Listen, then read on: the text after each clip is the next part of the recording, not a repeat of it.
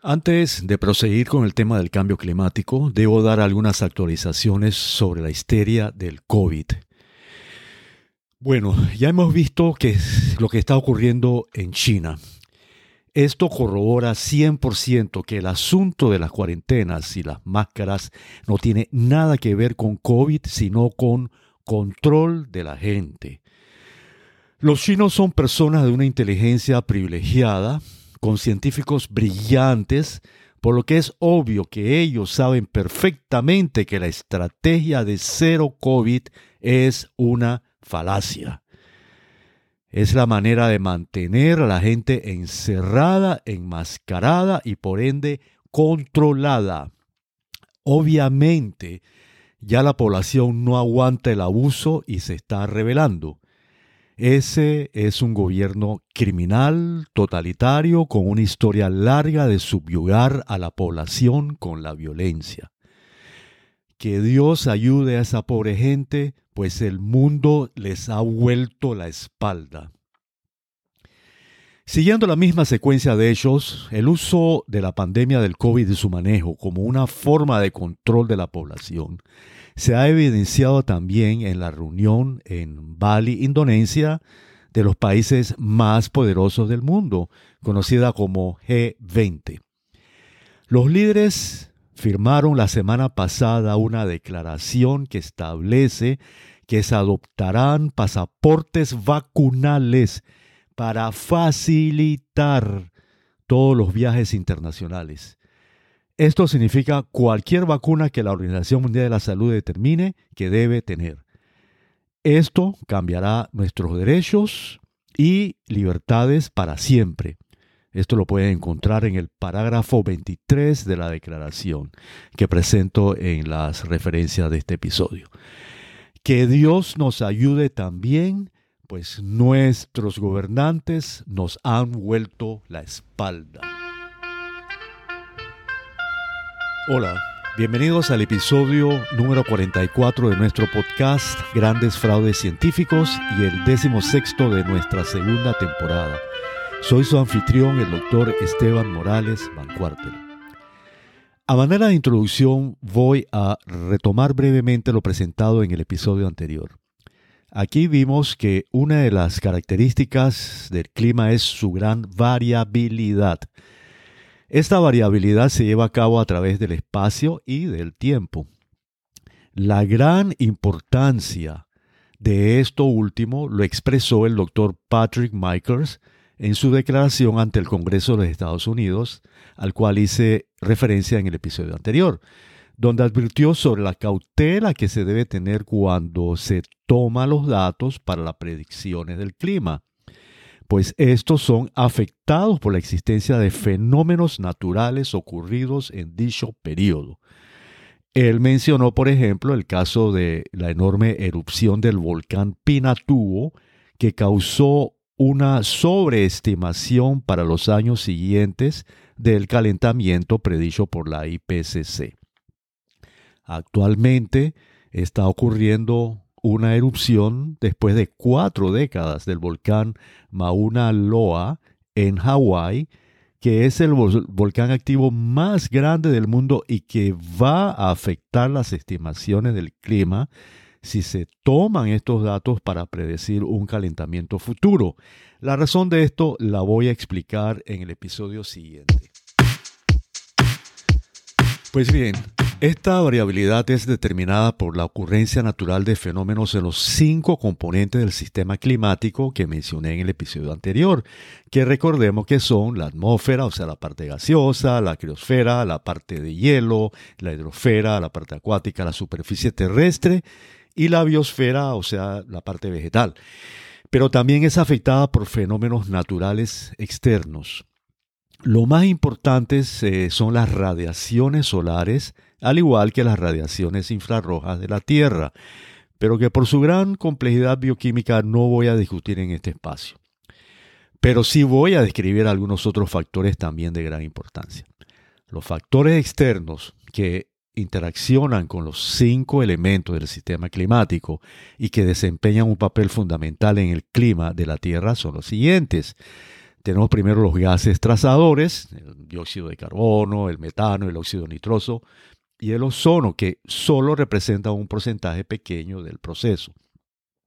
Estos absorben la radiación infrarroja emitida por la Tierra y la mandan arriba y abajo produciendo calentamiento. Bien, esto fue lo que expliqué cuando hablé del efecto invernadero.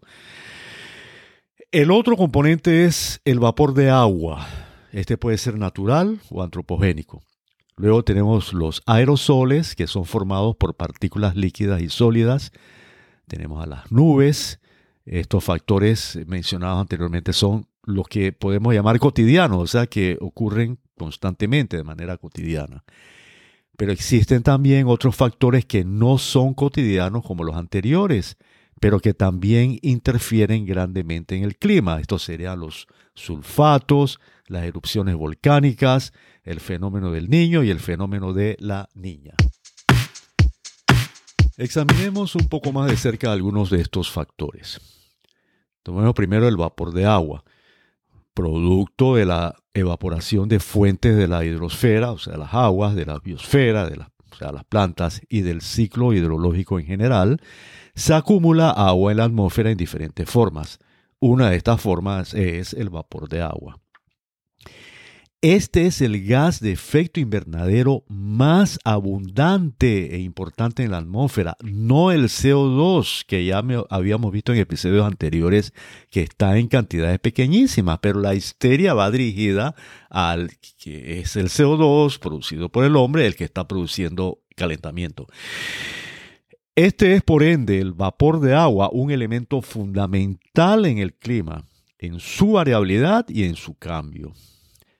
Aquí realmente las actividades humanas tienen poca influencia directa en su generación. Esta es una falacia más que se debe descartar también. Sin embargo, indirectamente, sí, mediante acciones que producen alteraciones de la biosfera, como cambios en los tipos de vegetación, sí tienen alguna influencia, tanto hacia el calentamiento, pero también como hacia el enfriamiento. Esto lo describí en el episodio anterior dentro de los factores socioeconómicos que habíamos eh, discutido. Tomemos entonces los aerosoles. El IPCC define aerosoles como una colección de partículas sólidas o líquidas en el aire con un tamaño entre 0.01 y 10 micrómetros. Recordemos que el micrómetro es una milésima parte de un milímetro y que reside en la atmósfera durante al menos varias horas. Son las eh, condiciones de los aerosoles. Estas partículas son llamadas también por algunos, eh, especialmente en las ciencias ambientales, como material particulado. Se desplazan entre la atmósfera y la superficie terrestre. Varían considerablemente de tamaño, de concentraciones y de composición química. Pueden ser a base de sulfatos, a base de carbono orgánico, de carbono negro, de nitratos, de polvo mineral y aún de sal marina. Sin embargo, estas generalmente se agrupan para formar compuestos más complejos. Una fuente natural de estas partículas son las erupciones volcánicas, donde la combinación de las partículas expelidas forma sulfatos que son de gran importancia en el clima, tal como veremos después. Otras fuentes de aerosoles son los incendios forestales, algunas plantas terrestres, algunas algas en los océanos, etc. Solo un pequeño porcentaje de los aerosoles son antropogénicos, o sea, producidos por el ser humano, tales como la combustión de combustibles fósiles y de biomasa, que son los que usualmente son culpados. Los aerosoles ejercen modificaciones en el clima. Esto se lleva a cabo absorbiendo o reflejando la radiación del Sol y de la Tierra, produciendo una diferencia neta de energía entre la absorción y, la, y, el reflejo.